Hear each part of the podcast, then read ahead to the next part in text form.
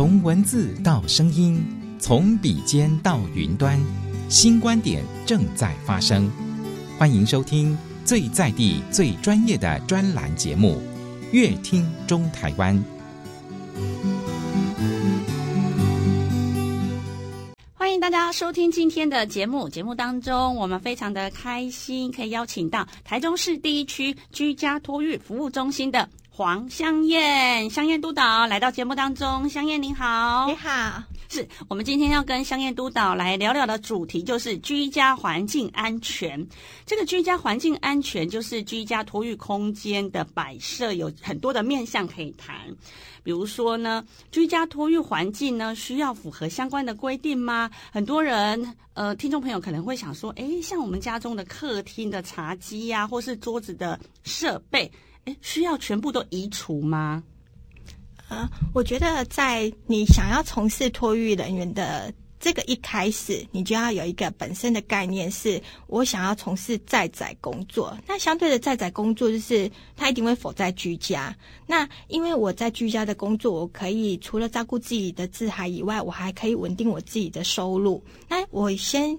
声明一下说，说现在的居托人员没有局限男生或女生。我们也有宝爸，他从事托育的工作，对，呃，也有夫妻，他们共同育儿，照顾别人的小孩。我觉得这样的体制是很完整的，因为它可以创造就是彼此双赢的概念。因为家长可以稳定的去工作，那幼儿也有一个适当的托育环境，呃，有人帮他照顾小孩子。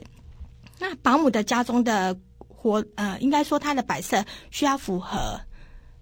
符合环境安全吗？其实是需要的。当他们在办理登记制的时候，他们也会有四十大项的环境检核。哇，四十大项，四十大项，它上面的脉脉络都会很清楚。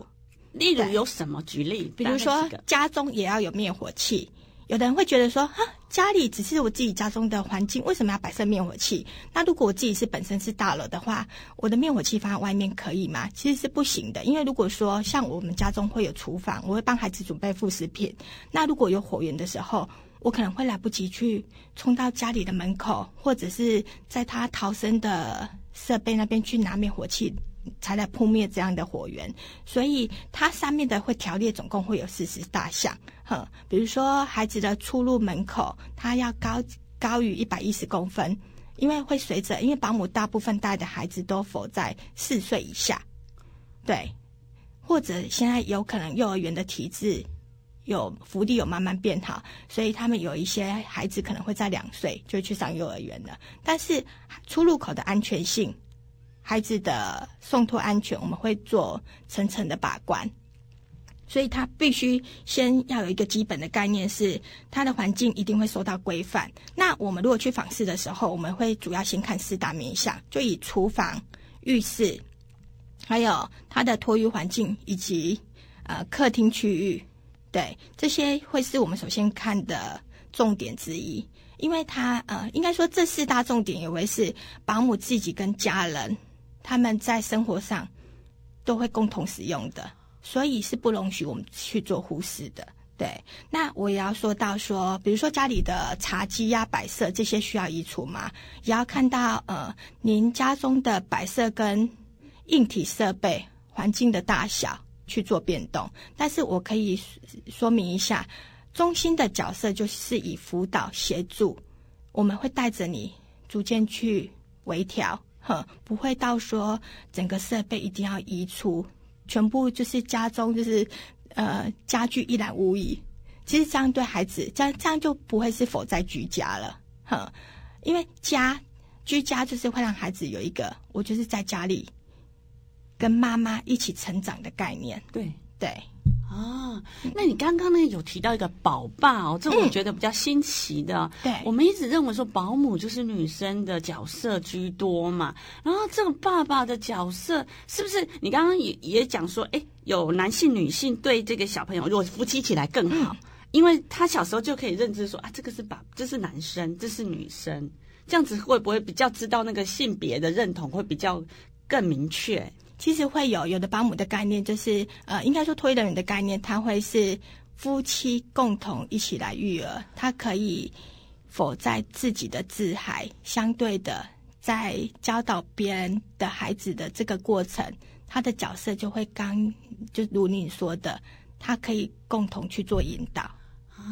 是。嗯、好，那再来就是说，我们居家托育环境规划有哪些需要注意的地方呢？也请督导来跟我们说明一下。好，我要说，呃。托育环境，呃，除了我们要考量到说，比如说，它除了我刚刚讲的，它的环环境设备需要符合以外，我们也要考量到它的安全性以及它的清洁舒适度。在安全性的部分呢、呃，我们会像刚刚我说到的环境的四十大项，它上面就有很多细项的规范，所以会随着孩子的成长，我们就要去做变动。那因为，比如说家中呃，你会有会有一些物品清洁剂，或者说呃药品啊，或者我们可能在冬天的时候，我们会用马克杯喝热水，但是你殊不知这样的马克杯可能你不是用用保温瓶，孩子可能在随着孩子呃随着他年纪的成长，他可能会有拉扯，但是翻落可能会造成烫伤。所以层层把关，我们就会请你要去做变动。对，这这边可能是在细小的部分，我们在生活作息上不会去发现的，但是中心会透过我们会不定期的去访视，然后我们发现到，呃，可能保姆会有在生活上跟家人生活上会有这一些危险因子存在的话。我们会做宣导单张去做提醒，然后也会透过不定期的方式去落实的告诉你如何去移移动你家中的摆设，对，这样可以减减缓那个意外伤害的造成。嗯，对。那舒适度的部分呢、啊，就是我要说到，呃，因为保姆他们带孩子的过程中，呃，因为现在也会有疾病的问题，像 COVID-19 啊、肠病毒啊这些清洁环境，我们要请保姆一定要做落实。对，像他呃，环境上面会铺设软垫，所以他在每次孩子还没送托前，他们就会做消毒。孩子离开的时候，有的保姆也会做消毒。那相对他提供的教玩具啊，然后设备上，他也要落实的去做清洁。对，因为他要确保他提供的环境不会造成孩子有任何疾病的发生。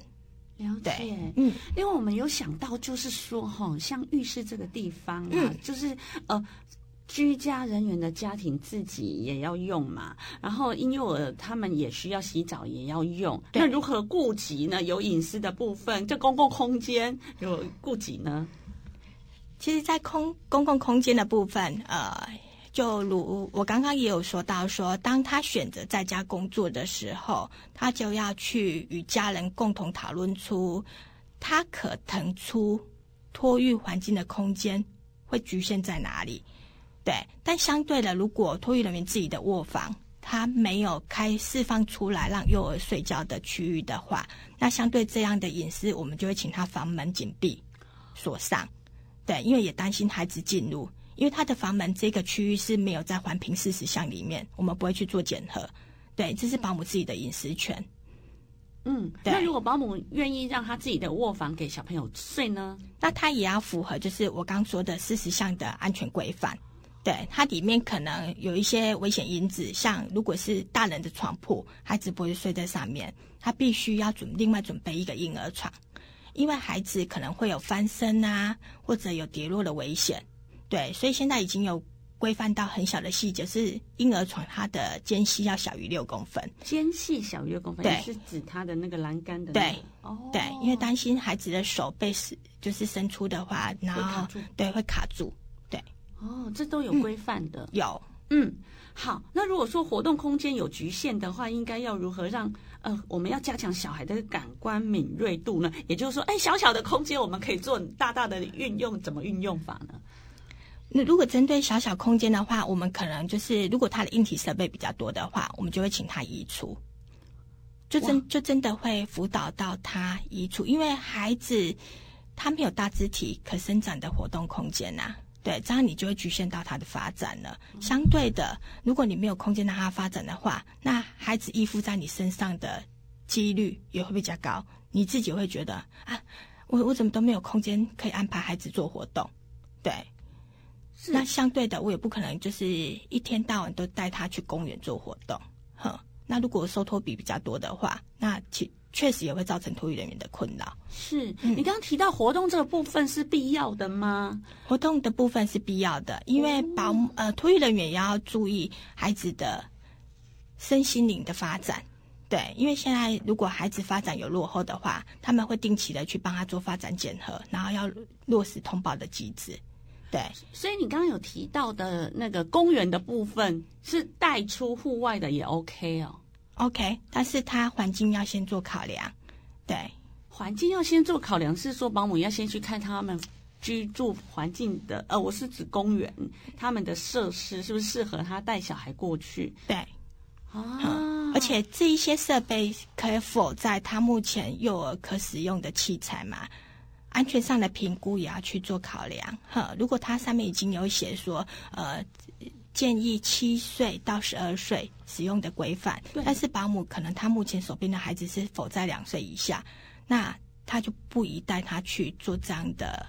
户外活动。对，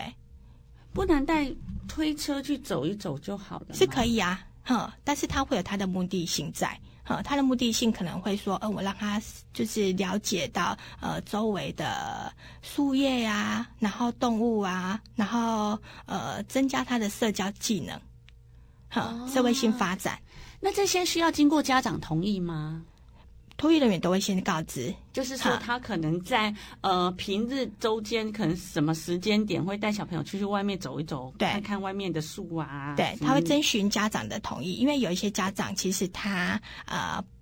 不喜欢托育人员带幼儿外出，可能他会有自己在乎的点，可能担心蚊子咬伤啊，或者说呃现在社会性比较复杂，他担心安全上的疑虑。对，所以他们提前会做沟通，或者是说现在天气比较热的话，也不适宜户外活动之类的。也对，天候啦，对。但是他们会评估就是天气的状况，因为偶尔晒个太阳可以增加维生素 D，所以托育人员会跟家长去做沟通。是，嗯，好。那今天我们针对居家环境安全这个面向呢来探讨，最后呢也请督导再帮我们做总结好吗？大概一两分钟。啊、呃，我这边要先跟呃家长啊、托育人员这边说明到说，当你想要从事在宅工作，或者你想要从事到府工作，你想要呃，身为一位托育人员，你有这样的资讯想询问，都可以询问台中的就是六大居托中心，因为我们会就是引导你如何成为一位，成为一位，成为一位 居托人员，是，嗯。因为你们有专业的智能可以教导他们，嗯，然后当你面对那种呃挫折感或者是不知道怎么面对的时候，哎，其实有很多的这个，哎，旁边的手都可以帮你啦，也就是有那种扶持的效果。应该说我们会慢慢引导你，然后带领你，然后让你可以在生活上啊、经济上都可以稳定，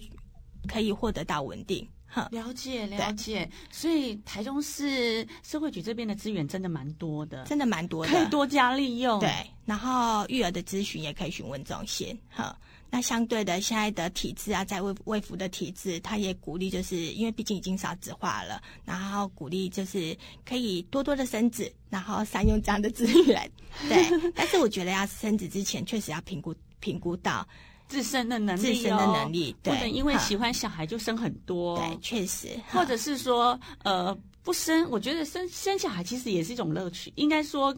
看着他成长，这种亲子的这种成长，这是你前所未有的体验，